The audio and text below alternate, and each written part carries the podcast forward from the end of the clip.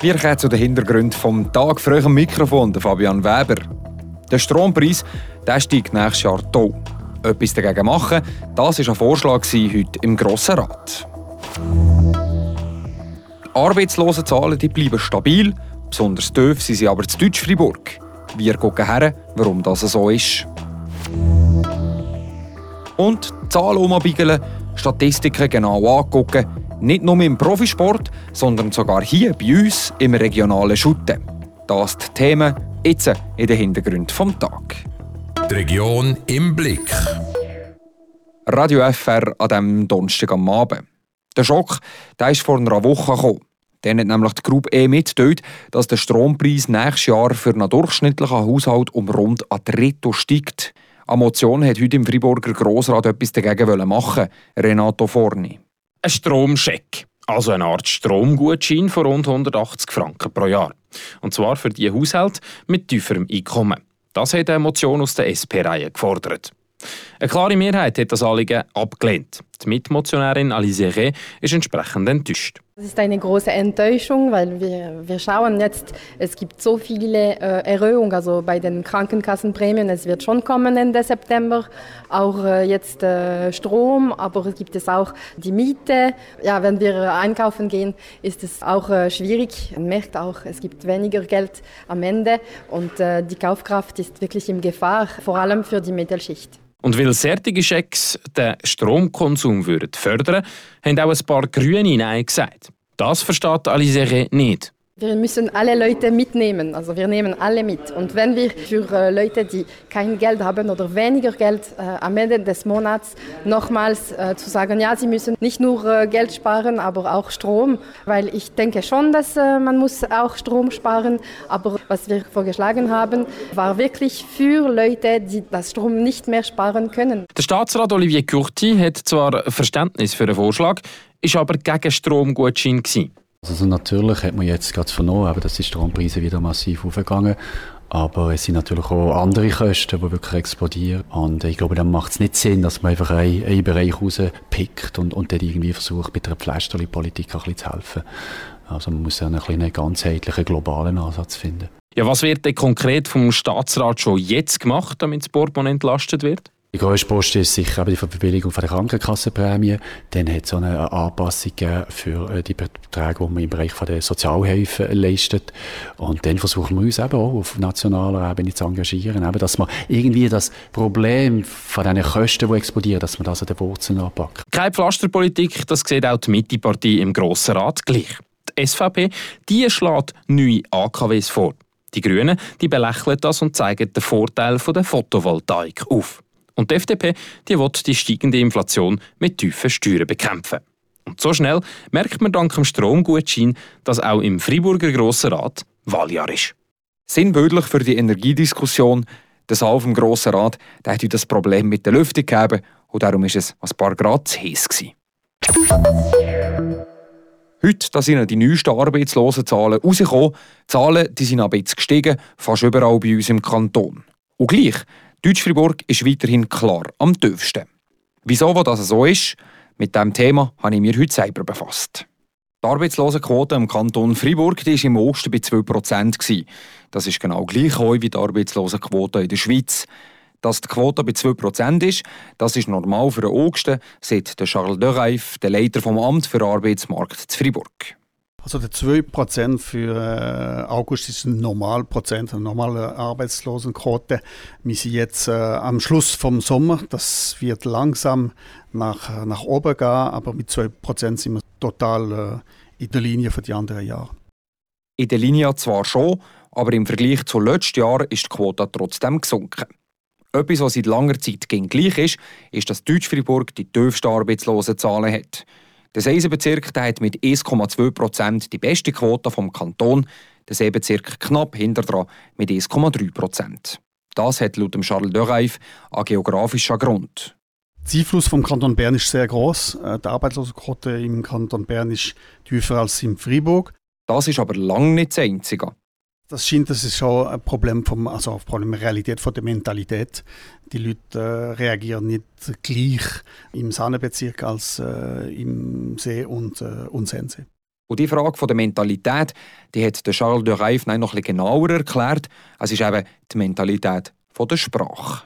Wir wissen auch, dass die Germanophonen nicht so schnell beim Staat wie die Latinisch. Die Latiner gehen sehr schnell äh, beim Staat, wenn etwas nicht geht. Die Deutschschweizer schauen zuerst links und rechts äh, im Haus oder im, Dorf eine Lösung zu finden.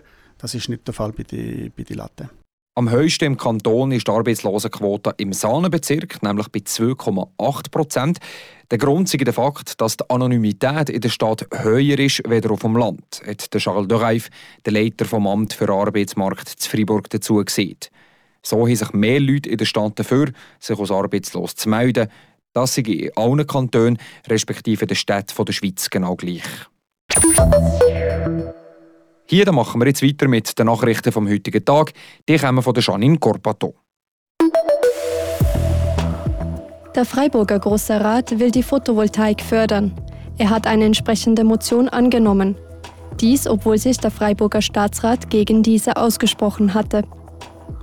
Wird ein Haus oder eine Liegenschaft mit Photovoltaik künftig renoviert, soll der Staat finanziell helfen. Das Ziel davon ist es, mehrere private Stromproduzenten auf denselben Netzanschluss zu bringen. Dadurch können Netzkosten gespart werden und die Photovoltaik gefördert werden. Die Post plant zusätzliche Einsparungen von rund 42 Millionen Franken. Das Unternehmen rechnet dabei mit einem Stellenabbau, wie die Post mitteilt. Man versuche angesichts der Teuerung und der getrübten Konsumentenstimmung die Kosten zu senken. Wie viele Mitarbeitende von einem Stellenabbau betroffen sein könnten, ließ die Post offen.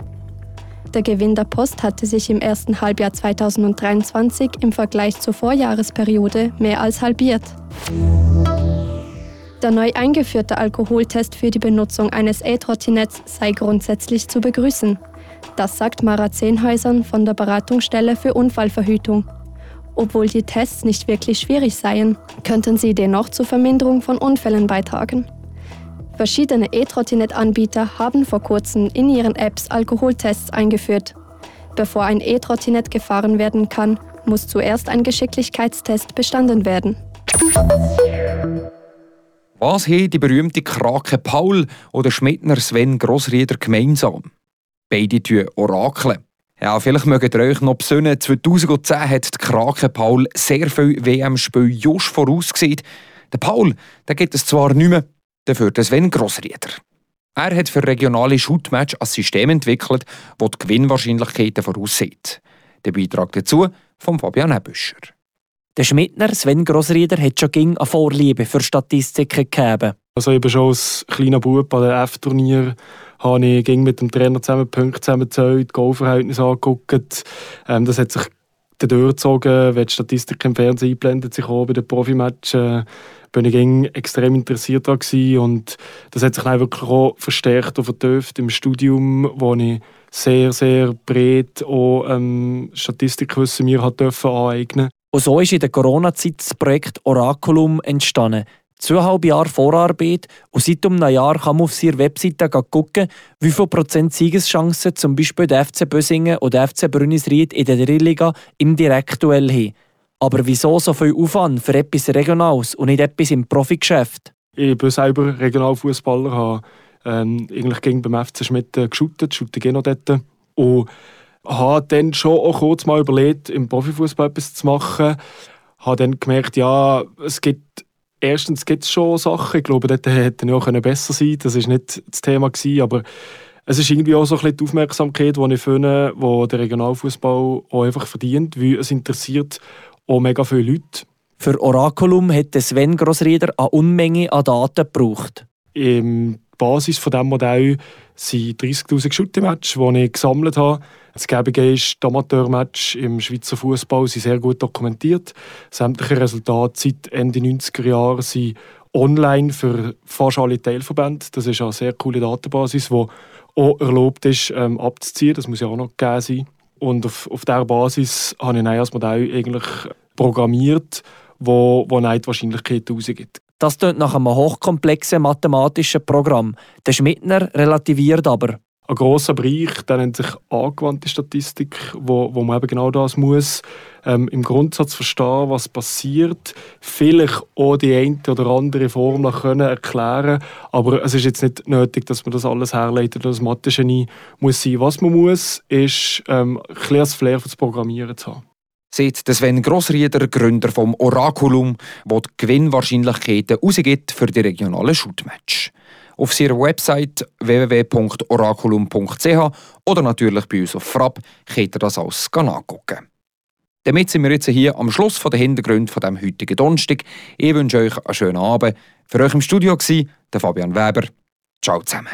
Das bewegt heute Freiburg. Freiburg aus seiner Geschichte. Ging auf frapp.ch.